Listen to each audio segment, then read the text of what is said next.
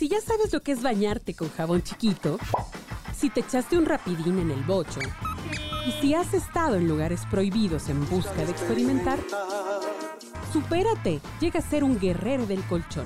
Aquí te vamos a dar toda la información. Escucha La Orgasmería de Barrio con arroba tulipangordito y la banda de Sexpertos.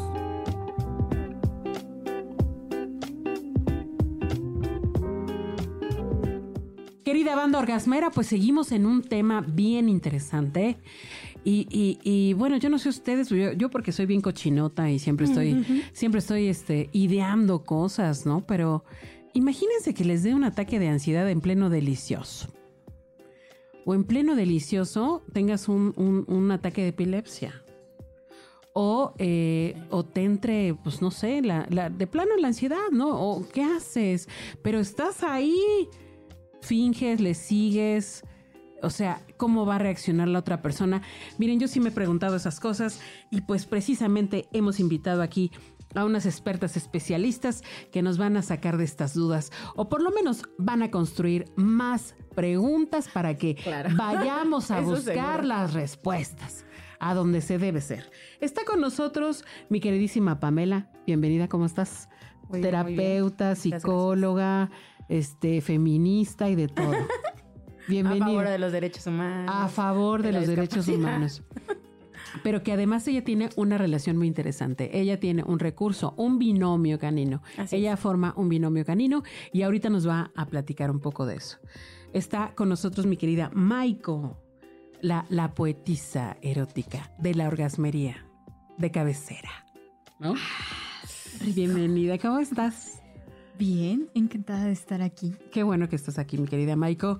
Ya te vamos a invitar constantemente para que nos encueres el chino. ¿no? Digo, como debe ser. Muy sí. bien, muy y bien. también está mi queridísima Jane de la Selva, un, una mujer tradicional de este programa. Porque no tiene nada de tradicionalista, es fuera de serio.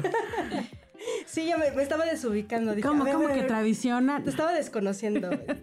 Bienvenida, mi querida Jane. Muchas gracias, Tulipán. Pues interesantísimos los temas y aparte con mucho, mucho que aportar para todas nos, las personas que nos escuchan y que desconocemos mucho de este tema y que a veces por eso cometemos errores, cometemos, este, no sé si sea la palabra correcta, a lo mejor discriminación sin querer, este, por la falta de conocimiento, por la falta de, de eh, de estar cerca de, de, estas, de este tipo de personas que viven con estas circunstancias, que, para, que deberíamos hacerlo más, más normal, que deberíamos de verlo como algo más bo bonito, como dice nuestra Parte invitada, de la vida. Desde el amor, parte de la vida, ¿no? Claro. Y desde el amor, porque los seres humanos somos amor.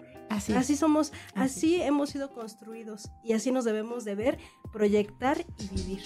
Así es. Bueno, bonito. queridísimas amigas, bueno, pues precisamente nuestra querida Pamela es una mujer muy especial, forma parte de un binomio canino, pero ¿qué es esto del binomio canino? Que por ahí de seguro ya lo escucharon. Ah, pues, esos, esos, ya se escuchó. Esas pisaditas y gruñidos, no es que estemos rasgándonos las vestiduras después de la poesía de, de, de Maiko, no. No, es, experimentando. Es el querido Kenzo un, un, perrito, ¿qué raza es? O... Es Mixly, ah, mm, seguramente porque no, no conocemos a los padres, pero parece una cruza de boxer con algún tipo de, de bull, pitbull o algo así. Este, pero principalmente vienen como más fuertes los genes de, de boxer. Entonces okay. a, la, a, las cruzas se les llama Mixly. Está Entonces, guapo, está guapísimo. Sí, negro. Guapo, Negro, guapo, guapo eh, musculoso. Bueno, ya sabe, hágame cuenta. Así. Es mi perro Sabroso. fiel. Es un perro fiel. Y es un vino y es un perro de servicio. Sí. Cuéntanos un poco qué significa esto. Bueno, uh, los perros de servicio sirven para diferentes situaciones de asistencia en personas con discapacidad y hay perros también de servicio en guardia, protección, en bomberos. Los perros tienen como ciertas habilidades, instintos desde el olfato, desde la comunicación no verbal, ¿no? Que ellos son muy sensibles a cualquier cambio de comportamiento. Este, también detectan ciertos cambios en el olor químico las personas, entonces pueden llegar a detectar si alguien le va a dar un infarto, si alguien le va a dar un ataque epiléptico, ¿no? Este, igual que los gatos, eso también lo hacen.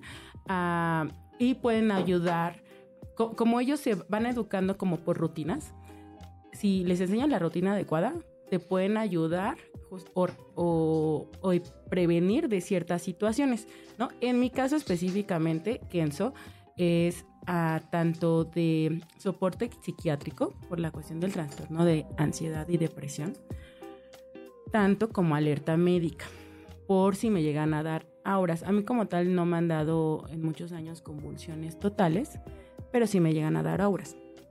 ¿Qué Y son las auras? Las auras es un tipo de convulsión menor, mucho más chiquito y más centralizado, que avisa a veces que te va a dar una convulsión mayor, Total. O puedes llegarla a detener. Si tú sabes identificar bien tus auras, puedes calmarte, ¿no? Y, y tratar como de, de respirar y relajarte y puedes incluso prevenir, ¿no? Eh, que no te dé ya una convulsión. A mí desde muy niña, yo desde los nueve años tengo epilepsia, entonces sí desde muy niña aprendí a leer mis auras, pero incluso leye- leerlas hizo que me, se, se me complicara el, el diagnóstico de trastorno de ansiedad y depresión lo tengo reciente y eso fue porque entré en crisis fuertes.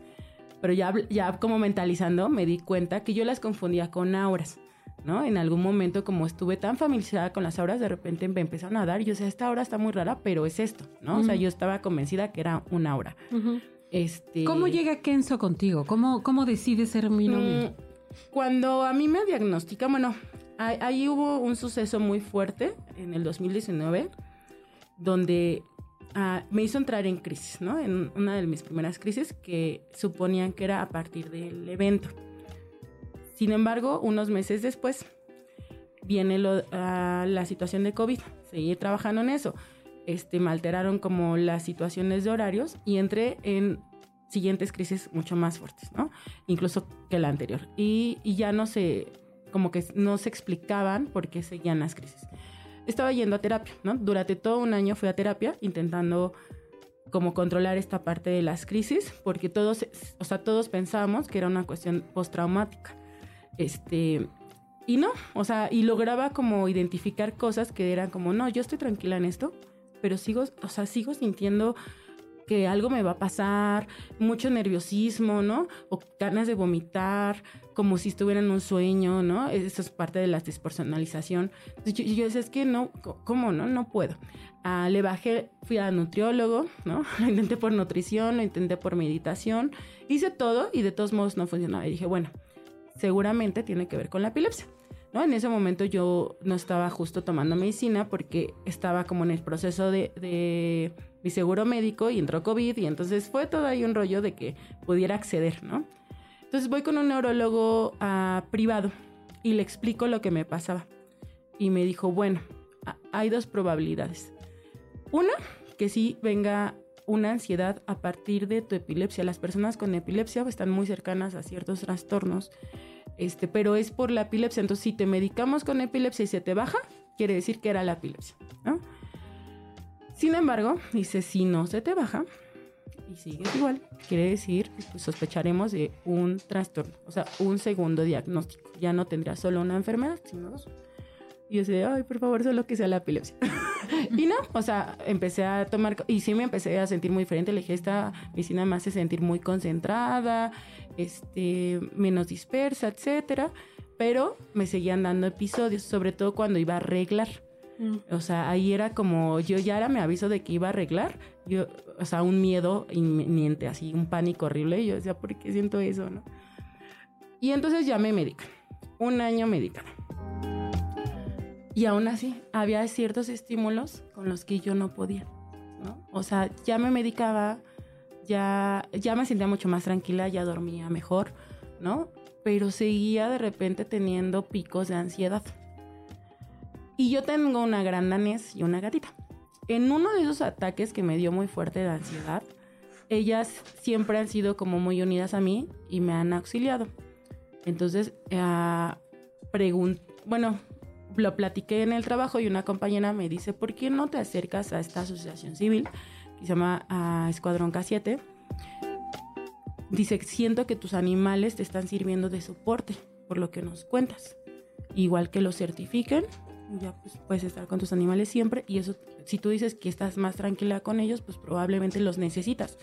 Yo, ah, bueno, ya, busqué, a mí no la pudieron certificar a mi perra porque ya tenía siete años, los perros de servicio se jubilan a los siete años, ¿no? Entonces ya ahorita tienen nueve, pero ya no pueden dar servicio a cierta edad justamente porque pues, pues necesitan descansar. Y aparte necesitan un entrenamiento, ¿no? Desde que son Sí, pequeños. pero hay perros que ya traen como el feeling. Entonces lo que hace la asociación ci- civil es valorarlos y empezarte a educar para si el perro ya tiene como las aptitudes, entonces lo van formando, como que lo van profesionalizando, pero ya tiene las aptitudes y como está ha estado contigo mucho tiempo, pues puede, ¿no? Entonces lo que hicieron ellos fue ofrecerme otro cachorro.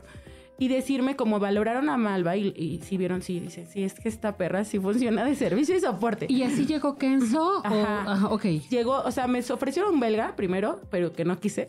Y después ah, llegó Kenzo. La verdad es que yo lo vi en adopción y, y se- o sea, lo quise mucho. Más bien como que yo lo quería, ¿no? Yo decía, yo quiero ese perro. Pero la asociación justo hizo esta valoración.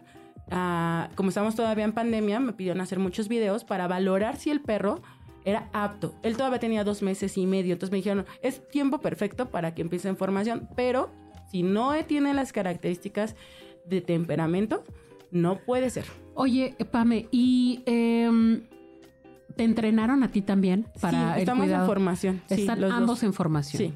O sea, eh, ha sido, eh, digamos que construir una relación también, ¿no? Sí. Interesante.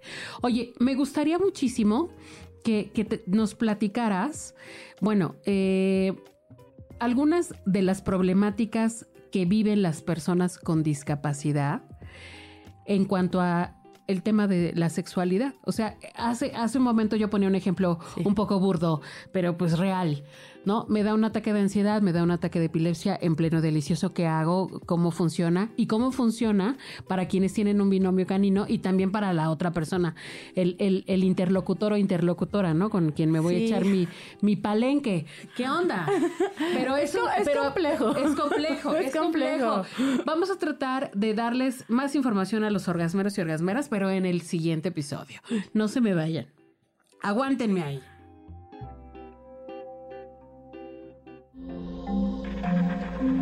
Este audio está hecho en Output Podcast.